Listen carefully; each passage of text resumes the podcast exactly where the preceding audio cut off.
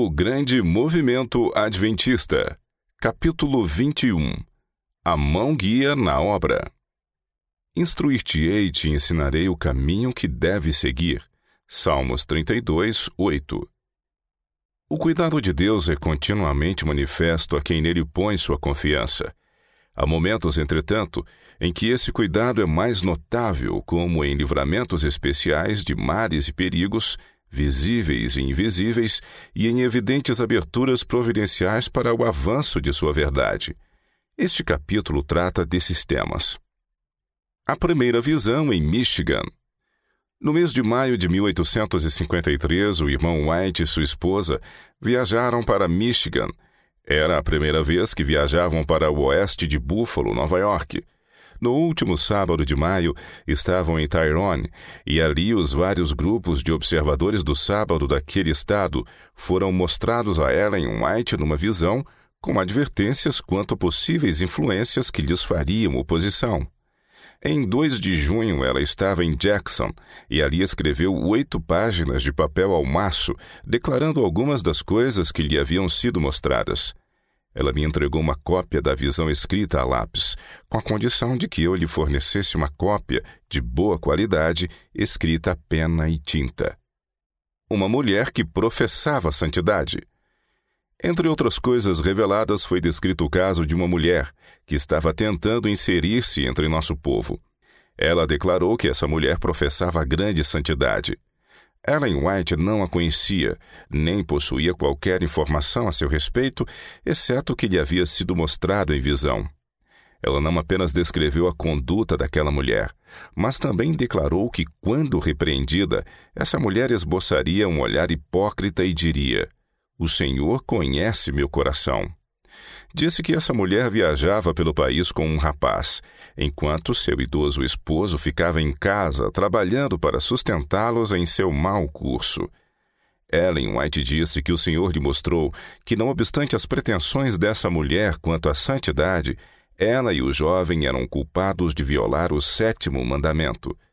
Tendo no bolso a descrição escrita desse caso, esperei com certa ansiedade para ver que rumo as coisas tomariam. A reunião em Vergennes, Michigan. Realizamos reuniões nas cidades de Jackson, Barrel Creek, Bedford e Hastings, e em seguida viemos a Vergennes, condado de Kent, onde a mulher morava. Chegamos ao local onde devíamos passar a noite em 11 de junho, pouco antes do sábado. Nosso ponto de parada foi a casa de certo irmão por sobrenome, White, que no passado fora ministro da denominação cristã. Como essa localidade tinha sido recém-ocupada, fizemos arranjos para realizarmos nossas reuniões num grande celeiro recém-construído, uns cinco quilômetros adiante. A mulher da visão vivia a cerca de três quilômetros do local de reuniões. Testemunho aos fanáticos. No dia 12 de junho, às dez e meia da manhã, nos reunimos no celeiro para a reunião. Ellen White se assentou à extrema esquerda do púlpito. Eu me assentei ao seu lado e ao meu lado ficou o irmão Cornell. O irmão White estava à direita do púlpito pregando. Após cerca de quinze minutos de sermão, um homem idoso e um jovem entraram juntos e se assentaram no banco da frente, próximo ao púlpito. Estavam acompanhados de uma mulher alta, morena e magra, que tomou assento perto da porta. Após Tiago White fazer um breve discurso, Ellen White se levantou e introduziu suas considerações, falando sobre o cuidado que os ministros deviam ter para não manchar a obra que lhes foi dada, citando o texto: Purificai-vos vós que levais os utensílios do Senhor. Declarou que não era plano de Deus que uma mulher viajasse pelo país com qualquer outro homem que não fosse seu marido. Por fim, afirmou claramente: Esta mulher que há pouco se assentou próximo à porta alega que Deus a chamou para pregar. Ela está viajando com este rapaz que acabou de sentar em frente ao púlpito, enquanto este senhor, seu marido, que Deus tenha compaixão dele, trabalha pesado em casa para obter os recursos que eles estão usando para levar avante sua iniquidade. Ela professa ser muito santa, ser santificada. No entanto, com toda a sua pretensão à santidade, Deus me mostrou que ela e este rapaz são culpados de violar o sétimo mandamento. Todos os presentes sabiam que Ellen White nunca tinha visto aquelas pessoas até entrarem no celeiro. O fato de destacá-las descrevendo seu caráter da forma como fez exerceu influência sobre a mente dos presentes, aumentando a confiança de todos e confirmando a fé deles nas visões. Respondeu como previsto. Quando Ellen White deu seu testemunho, olhares ansiosos se voltaram em direção à senhora Alcott, a mulher repreendida, para ver como receberia o que lhe fora dito e o que iria fazer e dizer. Se fosse inocente da acusação que lhe foi dirigida, ela naturalmente se levantaria e negaria tudo. Se fosse culpada e grosseiramente corrupta, poderia por maldade negar tudo, mesmo sabendo que era verdade. Em vez disso, fez exatamente o que o testemunho declarou que faria quando reprovada. Levantou-se lentamente enquanto todos os olhares estavam fixos nela, e esboçando um olhar hipócrita, disse lentamente: o Senhor conhece meu coração. E assentou-se sem dizer mais nada.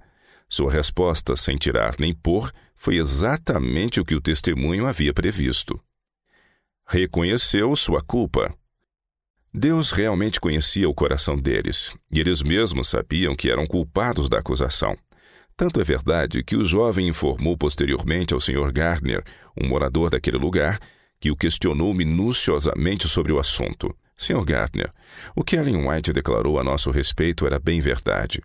E em Greenville, no ano de 1862, a própria mulher confessou à Sra. Wilson ser verdade o que havia sido revelado sobre ela e o rapaz, e acrescentou que não se atrevia a dizer uma palavra contra a irmã White, a fim de que não se encontrasse lutando contra Deus. O grupo do Messenger Durante o outono de 1853, algumas pessoas insatisfeitas, residentes em Michigan, se uniram e começaram a publicar um folheto chamado Mensageiro da Verdade. Aparentemente, a missão desse folheto e seus encarregados era destruir e difamar ao invés de construir. Muitas mentiras foram inseridas em suas páginas, que nos prejudicavam em nossos esforços em favor da mensagem, e como esta era a primeira vez que enfrentávamos esse tipo de ataque aberto, Imaginávamos ser nosso dever refutar suas caluniosas afirmações. Isso ocupou o tempo que deveria ter sido gasto no avanço da verdade que nos fora comissionada e serviu bem aos propósitos de Satanás, que sem dúvida foi o instigador desta oposição. As coisas permaneceram nesse pé até a noite de 20 de junho de 1855, quando o irmão White, sua esposa, o irmão Cottrell e eu havíamos concluído recentemente uma reunião em Oswego, Nova York. Tínhamos sido perturbados em nossa reunião por um tal de Lillis, que entrou e circulou alguns documentos caluniosos entre o povo. Mais uma vez veio à tona a questão quanto a nosso dever nesse assunto. Todos os esforços anteriores em responder suas falsidades apenas resultaram na invenção de outras mais. Orientação e predição do que sucederia. Numa reunião de oração realizada naquela noite em casa de John Place, na cidade de Oswego, Ellen White recebeu uma visão. Foi-lhe mostrado que, se nos mantivéssemos dedicados a nosso trabalho, pregando a verdade, independentemente de qualquer grupo, como o Partido do Mensageiro, eles iriam lutar entre si e seu folheto iria morrer, e quando isso acontecesse, veríamos que nossas fileiras haviam dobrado. Crendo na origem divina do testemunho, prontamente passamos a agir de acordo com ele. O grupo do Messenger e seu folheto entram em colapso. A causa da verdade avançou rapidamente ao passo que o grupo do Messenger começou a ter problemas internos. Num curto espaço de tempo, o grupo se dispersou e muitos de seus líderes abandonaram o sábado. Seu folheto logo cessou por falta de apoio, e a pessoa que havia atuado como editor durante algum tempo direcionou seus esforços para ser professor de escola. Contudo, não tendo aprendido primeiro a se governar, fracassou totalmente em governar seus alunos. Na tentativa de corrigir um dos rapazes de sua escola, o ex-editor sacou um revólver, que chegou a estalar, mas o tiro não saiu. Para não ser linchado, foi obrigado a fugir durante a noite para o Canadá. Efeito sobre a causa do advento. Nessa época havia um estado de harmonia e unidade entre o nosso povo maior do que nunca dantes, e ao serem feitos esforços para propagar a mensagem, o caminho se abriu em todas as direções. No número 10, volume 11 da Review de 14 de janeiro de 1858, o editor, referindo-se ao resultado da obra do Messenger, disse: Na época da insatisfação, quando foram feitos esforços para destruir a Review, a propriedade da igreja no escritório era avaliada em apenas 700 dólares. Desde então, aumentou para 5 mil dólares. Na época havia cerca de mil assinantes pagantes e agora existem dois mil e uma grande lista de pessoas que a recebem gratuitamente. Visto que nessa época, 1858, o grupo do Messenger já havia se dividido e dispersado e o mensageiro não mais existia, os números acima são significativos. Assim como o número de assinantes pagantes da Review duplicou, o número de crentes mais do que duplicou. Desse modo, cumpriu-se a previsão feita por Ellen White em junho de 1855. Sugere-se o uso de tendas para as reuniões. No começo da mensagem, nosso costume era realizar reuniões em salões de escolas, quando não era possível conseguir um lugar melhor. Num lugar assim, em certa ocasião, foi reunida uma multidão tão numerosa que dois salões daquele não seriam suficientes para acomodá-la. A fim de ser ouvido por todos, o orador se posicionou junto a uma janela aberta e pregou aos de dentro e ao público maior que se assentou em suas carroças e sobre a grama. Quando vimos essa grande assembleia, passamos a considerar o uso de tendas para as reuniões. Primeira reunião de tenda em Battle Creek, Michigan. Assim, em 22 de maio de 1854, uma comissão formada pelo irmão Tiago White e outros decidiu-se que o plano do uso de tendas para as reuniões seria conveniente. Naquela época, o uso de grandes tendas era extremamente raro para outros fins além de circos, exibições de animais selvagens e shows diversos.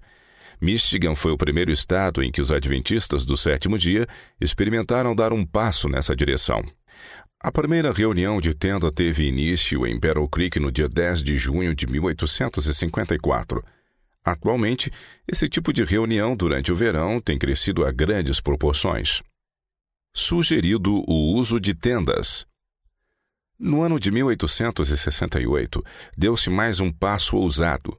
A questão de realizar ou não reuniões campais foi devidamente considerada e decidiu-se que esta seria uma excelente maneira de prover acomodações durante as Assembleias Gerais aos grandes ajuntamentos de nosso povo.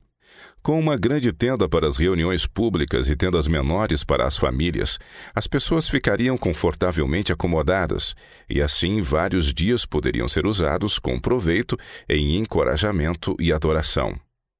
A primeira reunião campal em Wright, Michigan. A primeira reunião campal foi realizada em Wright, Michigan, nos dias de 1 a 7 de setembro de 1868. Essas importantes reuniões gerais de nosso povo têm crescido tanto que mais de 50 reuniões campais são realizadas anualmente em diversas partes do campo. Essas campais não são realizadas apenas nos Estados Unidos, mas na Europa, Austrália, Nova Zelândia e África do Sul. A maior reunião do tipo já realizada por nosso povo ocorreu em 1893 em Lansing, Michigan. Nesse grande encontro havia 3.400 pessoas alojadas em mais de 500 tendas familiares. O equivalente a mais de 125 mil metros quadrados de lona foram utilizados na construção das várias tendas no acampamento. Livramento de um acidente de trem.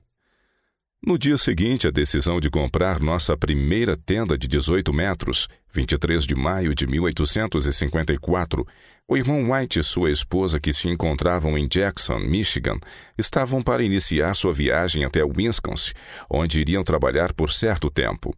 Passamos a tarde na casa de D.R. Palmer, localizada perto da estação. Várias vezes durante a tarde, o irmão White disse: Tenho um sentimento estranho em relação a iniciar esta viagem. Mas, Ellen, temos um compromisso e precisamos partir. Se não fosse pelo compromisso, eu preferiria não viajar hoje à noite.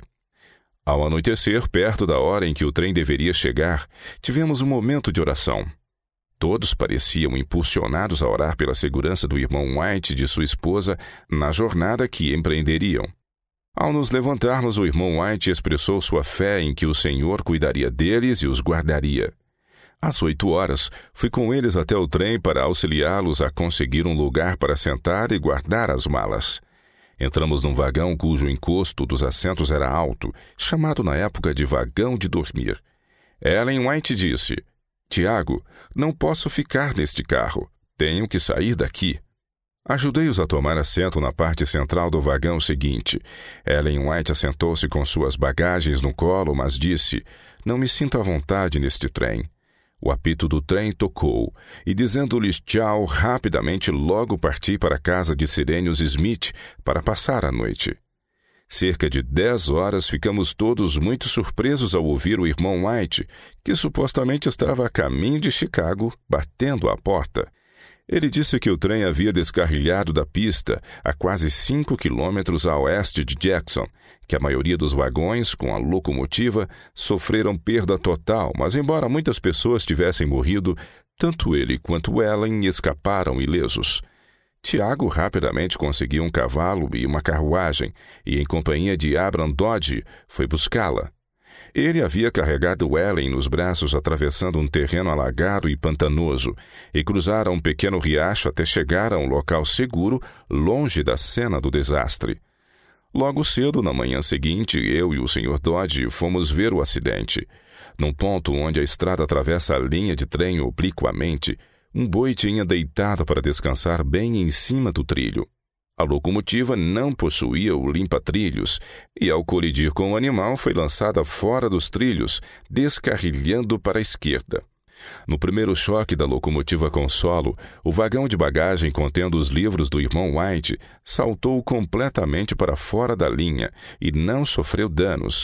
Ao mesmo tempo, o vagão de passageiros na parte traseira do trem foi desacoplado do resto do trem sem ação humana e parou calmamente no trilho. A locomotiva e o tender, vagão de combustível, deslizaram no chão cerca de 30 a 40 metros até que o motor atingiu o toco de um carvalho, com cerca de um metro de diâmetro. A força do trem era tanta que a locomotiva virou de cabeça para baixo e a parte de trás do tender guinou para o outro lado do trilho. O corpo do trem, com força total, atingiu os destroços da locomotiva, produzindo assim um segundo impacto. O primeiro vagão que atingiu a máquina era um vagão expresso, que foi esmagado e feito em gravetos. Com todo o seu conteúdo, virou uma massa de entulho empilhado em cima e ao redor do tender. O próximo era um vagão da segunda classe, contendo 18 passageiros, dos quais um morreu e todos os outros ficaram mais ou menos feridos. Esse vagão foi partido em dois pelo vagão de dormir que o atravessou. A parte dianteira do vagão de dormir foi despedaçada e o assento em que Ellen não se sentiu à vontade de ficar foi completamente esmagado. Evidência de livramento divino. Quando vimos os destroços e em seguida o vagão em que o irmão White e sua esposa viajavam no momento do acidente, serenamente separado dos outros a uns 75 metros de distância dos destroços, sentimos no coração o desejo de dizer que Deus ouviu as orações e quem sabe se ele não enviou seu anjo para desengatar o vagão para que seus servos escapassem ilesos. Este pensamento nos impressionou mais fortemente quando a pessoa responsável pelos freios do trem declarou que não soltou o vagão. Além disso, informou que ninguém estava na plataforma quando isso aconteceu e que para ele e para toda a tripulação era um mistério como tudo isso veio a acontecer. O que lhes era ainda mais misterioso é que nem a corrente nem o pino estavam quebrados, e o pino com sua corrente estavam postos sobre a plataforma do vagão destruído, como se colocados ali por uma mão cuidadosa. Ao fim da tarde do dia 24, os trilhos haviam sido suficientemente limpos dos destroços de modo que os trens puderam funcionar como de costume, e Tiago e Ellen entraram novamente no trem e fizeram uma viagem segura para seu compromisso em Wisconsin. Reprovação aos opositores. As coisas não eram sempre tranquilas com o antigo Israel. Tinham inimigos externos que procuravam impedir seu progresso a cada passo. A multidão mista e os não consagrados dentro do acampamento eram ferramentas bem disponíveis usadas por Satanás para disseminar descontentamento, contenda, murmuração e rebelião. O fato de que a próspera mão de Deus repousava sobre os que nele confiavam e que a vitória acompanhava seus esforços era a prova de que esse povo tinha achado graça aos seus olhos, de que a mão do Senhor os estava conduzindo. Assim também aconteceu na origem e no progresso da mensagem do terceiro anjo. Seu avanço não ocorreu porque as verdades apresentadas eram agradáveis ao coração natural. Pelo contrário, a própria verdade central da mensagem, o sábado do Senhor, entra em conflito com interesses mundanos e egoístas, levando os que obedecem a ela a ficar separados dos negócios seculares dois dias por semana. A causa da verdade presente teve seus inimigos externos, resolutos e obstinados em seus esforços para derrotar a obra. Pode-se dizer a respeito deles nas palavras do salmista: Não fosse o Senhor que esteve ao nosso lado, Israel que o diga, não fosse o Senhor que esteve ao nosso lado quando os homens levantaram contra nós, e nos teriam engolido vivos quando a sua ira se acendeu contra nós. Pessoas egoístas e insatisfeitas têm surgido em nossas fileiras de tempo em tempo, declarando que grandes coisas aconteceriam quando seus propósitos fossem realizados. No entanto, assim como o fogo de palha, faz muito tempo que suas luzes se apagaram. A causa da verdade presente, entretanto, de modo firme e constante tem circundado o mundo, aumentando em estabilidade e força cada avanço realizado. Os irmãos Stephenson e Hall Durante o verão de 1855, os irmãos Stephenson e Hall tentaram criar uma rebelião no estado de Wisconsin, a liderança estava bem ciente de que o objetivo deles era testar todos os pontos de nossa fé por sua doutrina da era por vir, e que estavam bastante ansiosos de que os adventistas do sétimo dia aprendessem a doutrina de que haveria mais um tempo de graça após a segunda vinda de Cristo. Predição a respeito desses irmãos. Em 20 de novembro de 1855, foi revelado a Ellen White o procedimento desses irmãos e uma predição do fim que teriam. Estas foram as palavras de Ellen White. Pensais vós, ó homens débeis, que podeis impedir a obra de Deus? Homem débil, um toque de seu dedo pode lançar-te por terra. Ele te suportará apenas por pouco tempo. Nossos adversários têm afirmado que essa visão declarava que esses homens iriam morrer em breve, e como viveram por vários anos, a visão não tinha se cumprido. Não há nada na visão indicativo de que morreriam. Eles haviam sido representados na condição de homens buscando impedir a obra da mensagem do terceiro anjo. Embora fossem informados de quão fácil seria para Deus detê-los, é acrescentado: Ele te suportará por apenas pouco tempo. O que eles fizeram? Em vez de alcançarem sucesso em seu combate como esperavam, parecem ter sido deixados a tatear na escuridão. Em poucas semanas abandonaram completamente o sábado e se tornaram seus opositores. Haviam nutrido a esperança de organizar um grupo da era por vir, cujos líderes seriam eles próprios. Em vez disso, ao abandonar o sábado, perderam completamente a influência que tinham sobre nosso povo. Assim, por seu próprio procedimento, anularam totalmente o que planejaram fazer de início. Nosso povo disse: certamente Deus o suportou por apenas pouco tempo. Um triste fim de vida. Quanto ao fim desses dois homens, pode ser de proveito apresentar algumas declarações sobre o triste destino que tiveram, declarações feitas por seus próprios irmãos, crentes na era por vir, com quem se associaram após abandonarem o sábado. Cerca de 37 anos atrás, o Sr. Hall desenvolveu um tipo de demência ocasionada por amolecimento do cérebro, que surgiu após a perda de muitas propriedades resultantes de fraude por parte de terceiros. Ele tem sofrido sob a ilusão de que, se sair ao ar livre, será esmagado ou lançado ao chão. É inofensivo, mas naturalmente por muitos anos tem sido totalmente incapaz de realizar a obra ministerial em qualquer ramo que seja. O irmão Stephenson faleceu há cerca de 16 anos. Por vários anos antes de sua morte, sofreu de insanidade, apesar de inofensivo às pessoas. Antes de chegar a esse estado, fazendo uso da suposta liberdade que possuía sem a lei, Devido à teoria que adotara, abandonou a esposa, uma mulher isenta de qualquer mancha moral, após ter conseguido o divórcio graças aos serviços de um advogado desonesto, e casou-se com uma mulher muito mais jovem do que sua ex-esposa. Esse ato foi uma violação tão flagrante no que diz respeito à moralidade que os próprios irmãos da Era por Vir condenaram o seu procedimento e não mais permitiram que ele pregasse. Essas declarações, provenientes de seus próprios irmãos, a respeito do fim da vida desses homens, são expressas aqui com a mais profunda compaixão. No entanto, estes são os fatos concretos narrados sem maldade ou preconceito. Assim, deixamos que nossos leitores tirem suas próprias conclusões com respeito à aplicação prática do testemunho. O irmão Wagoner aceita a mensagem. No ano de 1852, o irmão Wagoner, editor de um jornal no condado de Wisconsin, aceitou a verdade presente no ano seguinte e entregou-se inteiramente à obra pastoral. Em 1857, escreveu dois panfletos muito importantes com cerca de 200 páginas cada. O primeiro deles tinha o título O Caráter e a Tendência do Espiritismo Moderno, e o segundo, uma refutação da era por vir. O primeiro foi não apenas um meio de salvar muitos de cair nas ciladas de Satanás, mas, com a bênção de Deus, abriu os olhos de muitos que não sabiam o que pensar acerca dessas manifestações modernas. Sua refutação da era por vir desmascara completamente as falsas teorias de um período de graça para os pecadores após a segunda vinda de Nosso Senhor.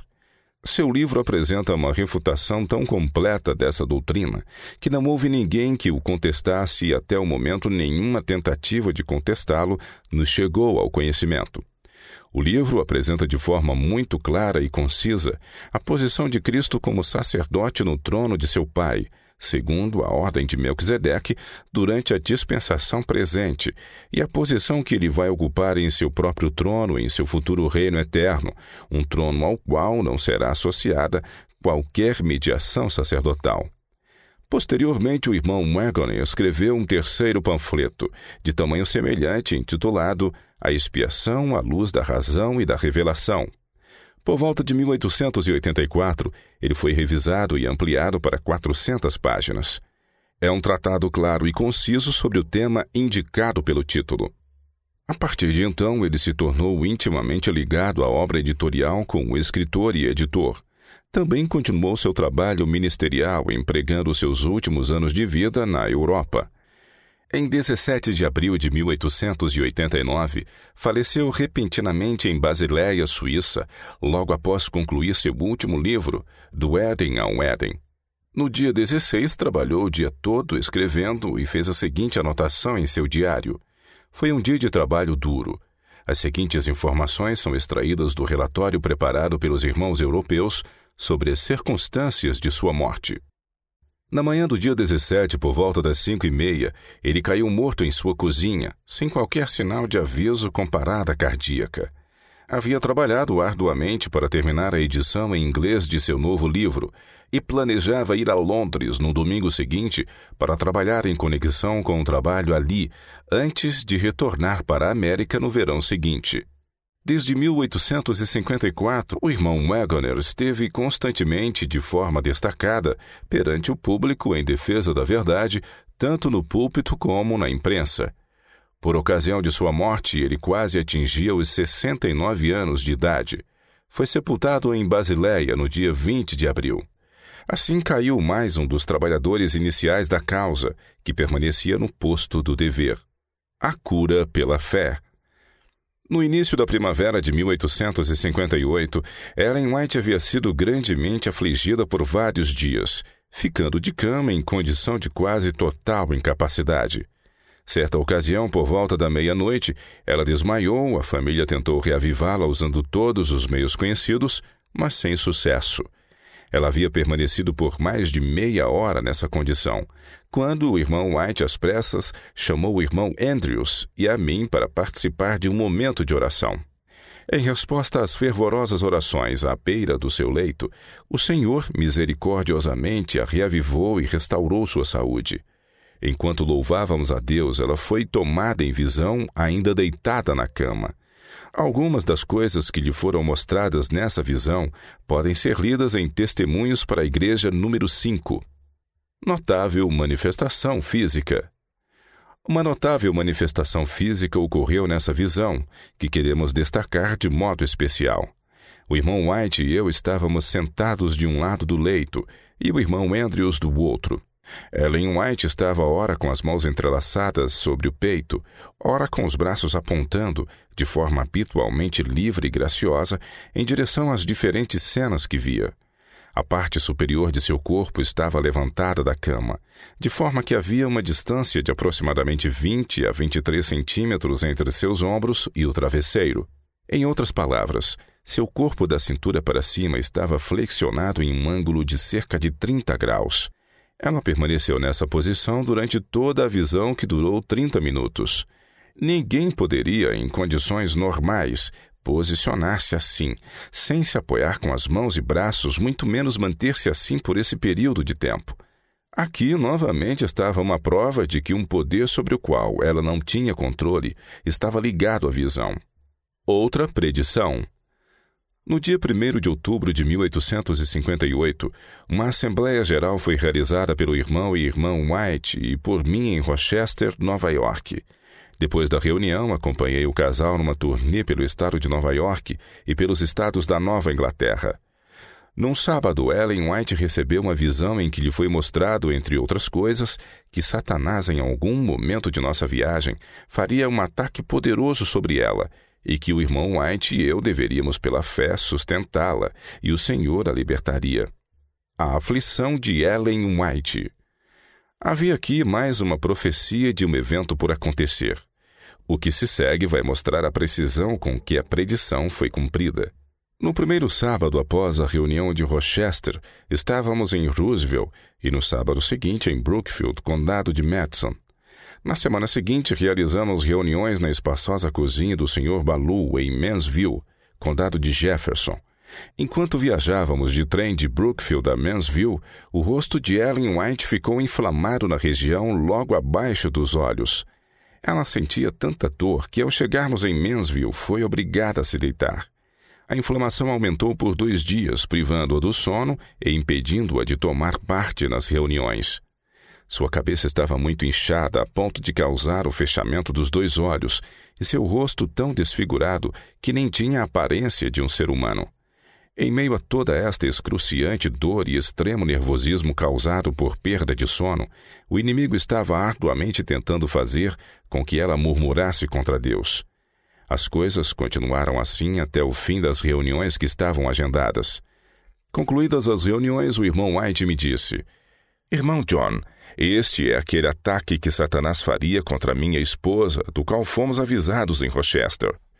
Você se lembra da promessa de que, se nos uníssemos e a apoiássemos pela fé, não desfalecendo um momento sequer quando a luta chegasse, o poder do inimigo seria quebrado e ela seria livrada? Vamos entrar agora mesmo e passar um tempo em oração. Ocorre o livramento previsto. Fomos imediatamente até o quarto onde Ellen White estava acamada e nos unimos em fervorosa oração em seu favor. Os irmãos permaneceram na sala onde realizamos as reuniões em oração silenciosa. Cerca de dez minutos após começarmos a orar, o poder do Senhor desceu e encheu o quarto. Ellen recebeu alívio imediato de qualquer dor e logo pediu alimento. Era cerca de cinco da tarde. Perto das sete, todo o inchaço havia desaparecido de seu rosto e ela participou da reunião naquela noite. Ao que tudo indica, tinha a aparência de estar bem como sempre. A pedido dos cidadãos, foi feito um discurso à noite sobre a herança dos santos. Ao fim da mensagem, Ellen fez uma exortação.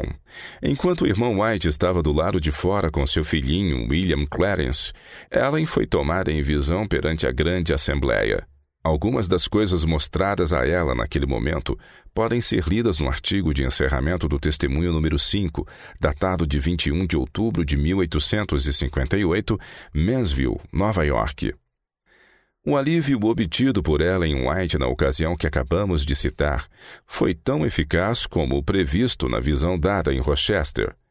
Nenhuma dificuldade do gênero ocorreu novamente naquela viagem, e obtivemos por toda parte gloriosas vitórias em favor da verdade. Predição da Guerra Civil Americana. No sábado, dia 12 de janeiro de 1861, ocorreu a inauguração da Igreja Adventista do Sétimo Dia de Parkville, Michigan. Essa data estava exatamente a três meses do dia em que foi disparada a primeira arma em Fort Sumter, evento que marcou a abertura da guerra, que resultou na libertação de 4 milhões de escravos africanos na América. O culto contou com a presença do irmão White e sua esposa, os irmãos Wagner Smith e o escritor. Quando Tiago encerrou seu sermão, Ellen White deu uma comovente exortação e sentou-se em seguida. Enquanto nessa posição, foi tomada em visão. A igreja estava lotada e o ambiente era realmente solene. Após sair da visão, levantou-se e, olhando ao redor, disse: Não há ninguém nesta casa que tenha sequer sonhado com as desgraças que vão de vir sobre este país. As pessoas estão caçoando da ordem de secessão da Carolina do Sul, mas acaba de me ser mostrado que um grande número de estados vão se unir àquele estado e haverá uma guerra muito terrível. Nesta visão, vi grandes exércitos de ambos os lados reunidos no campo de batalha. Ouvi o estrondo do canhão e vi muita gente morta e agonizante por todo o lado. Então pude vê-los apressando-se no combate corpo a corpo, abaionetando um ao outro. Então pude ver o terreno após a batalha, todo coberto de gente morta e moribunda. Fui então levado às prisões e pude ver o sofrimento daqueles em necessidade, em estado de definhamento. Então fui levada às casas das pessoas que perderam seus maridos, filhos ou irmãos na guerra. Vi sua aflição e angústia. Então, olhando lentamente ao seu redor, disse: Há pessoas neste recinto que perderão seus filhos nessa guerra. Depoimento da senhora Ensign quanto à visão. O seguinte depoimento é dado como confirmação do fato acima, como prova de que a previsão foi feita no dia indicado e como ilustração de como a congregação entendeu e circulou tal previsão. Este certifica que eu vivia no condado de St. Joseph, Michigan, em janeiro de 1861, a cerca de 10 quilômetros de Parkville. Eu não era adventista. No dia 12 daquele mês, vários vizinhos meus foram a Parkville assistir às reuniões. Quando chegaram em casa, me disseram que havia uma mulher na reunião que estava em transe e ela dizia que uma guerra terrível estava vindo sobre os Estados Unidos. Grandes exércitos seriam levantados de ambos os lados, no sul bem como no norte, e haveria muitos que sofreriam nas prisões. Extrema necessidade seria sentida em muitas famílias em consequência da perda de maridos, filhos e irmãos na guerra. E havia pessoas no recinto que perderiam seus filhos nessa guerra. Assinado Martha Ensign, Wildflower, Condado de Fresno, Califórnia, 30 de janeiro de 1891. Juntamente com a predição daquela terrível guerra, Ellen White declarou ainda que os adventistas do sétimo dia passariam por sérios apuros em decorrência da guerra e que era dever de todos orar fervorosamente para que lhes fosse dada sabedoria sobre o que fazer nos tempos difíceis que estavam à frente. Extensão da Guerra Civil. Na ocasião em que foi dada a visão, o povo do Norte, de modo geral, tinha pouco ou nenhum conhecimento sobre a guerra iminente. Até mesmo o presidente Lincoln, três meses depois, 12 de abril de 1861, convocou apenas 75 mil homens e, pelo curto prazo de três meses, após vários estados se unirem à Carolina do Sul em sua ordem de secessão e a primeira arma a ser disparada em Fort Sumter, o número total de soldados convocados no lado da União durante a guerra foi de 2.859.132. A Enciclopédia Britânica diz que o exército confederado contava no início de 1863 com cerca de 700 mil homens, mas que é difícil saber exatamente o total de soldados alistados. Segundo essa fonte histórica, o número de mortos por parte da União é estimado em cerca de 300 mil homens. Algumas enciclopédias atuais estimam essas perdas em 359.528, envolvendo os mortos em combate e os que morreram por ferimentos ou doenças contraídas no campo ou nas prisões.